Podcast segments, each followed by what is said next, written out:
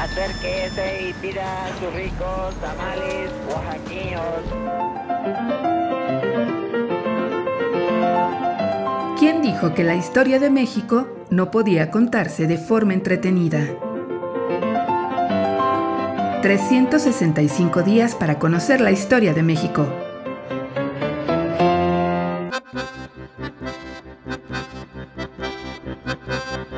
Viernes. Circo, maroma y teatro.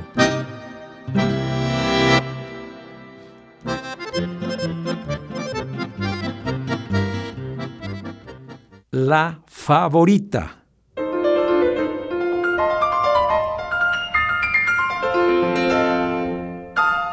Preocupado por la cultura y su lucimiento personal, durante su imperio, recordarán 1864-1867, Maximiliano creó un teatro de corte que fue instalado en el Salón de Embajadores del Palacio Nacional y designó ¿eh? al escritor y dramaturgo José Zorrilla, lector de Cámara de la Corte, oficial de la Orden de Guadalupe y director del Teatro Imperial.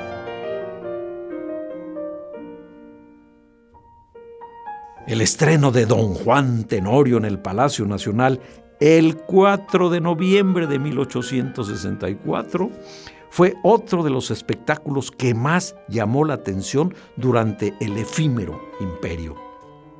La célebre obra de Zorrilla había sido publicada en 1844 y ya se había estrenado en México. Sin embargo, la presencia del autor, la parafernalia propia de la corte y el anuncio de que Maximiliano y Carlota presidirían al nuevo estreno enmarcaron la función, la cual desde luego rindió a la alta sociedad mexicana fascinada ante los emperadores.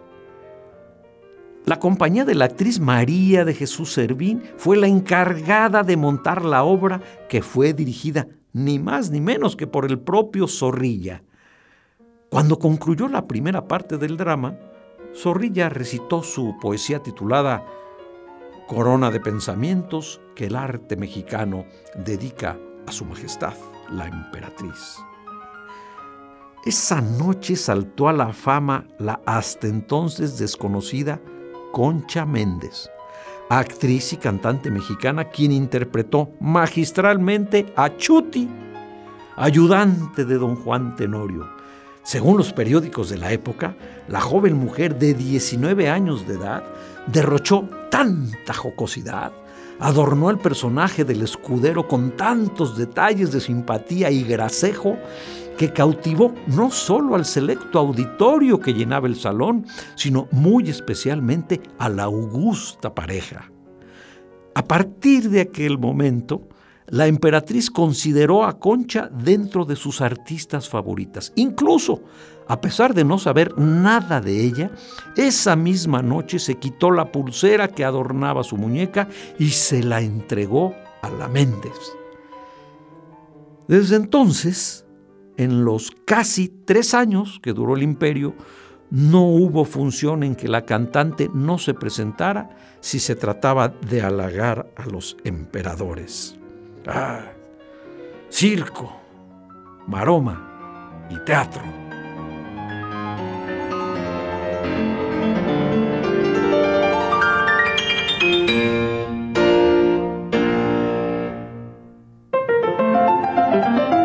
365 días para conocer la historia de México. Esta es una producción de Radio Universidad de Guanajuato y la Dirección de Extensión Cultural en voz del Teatro Universitario. Serie basada en el texto de Alejandro Rosas, 365 días para conocer la historia de México.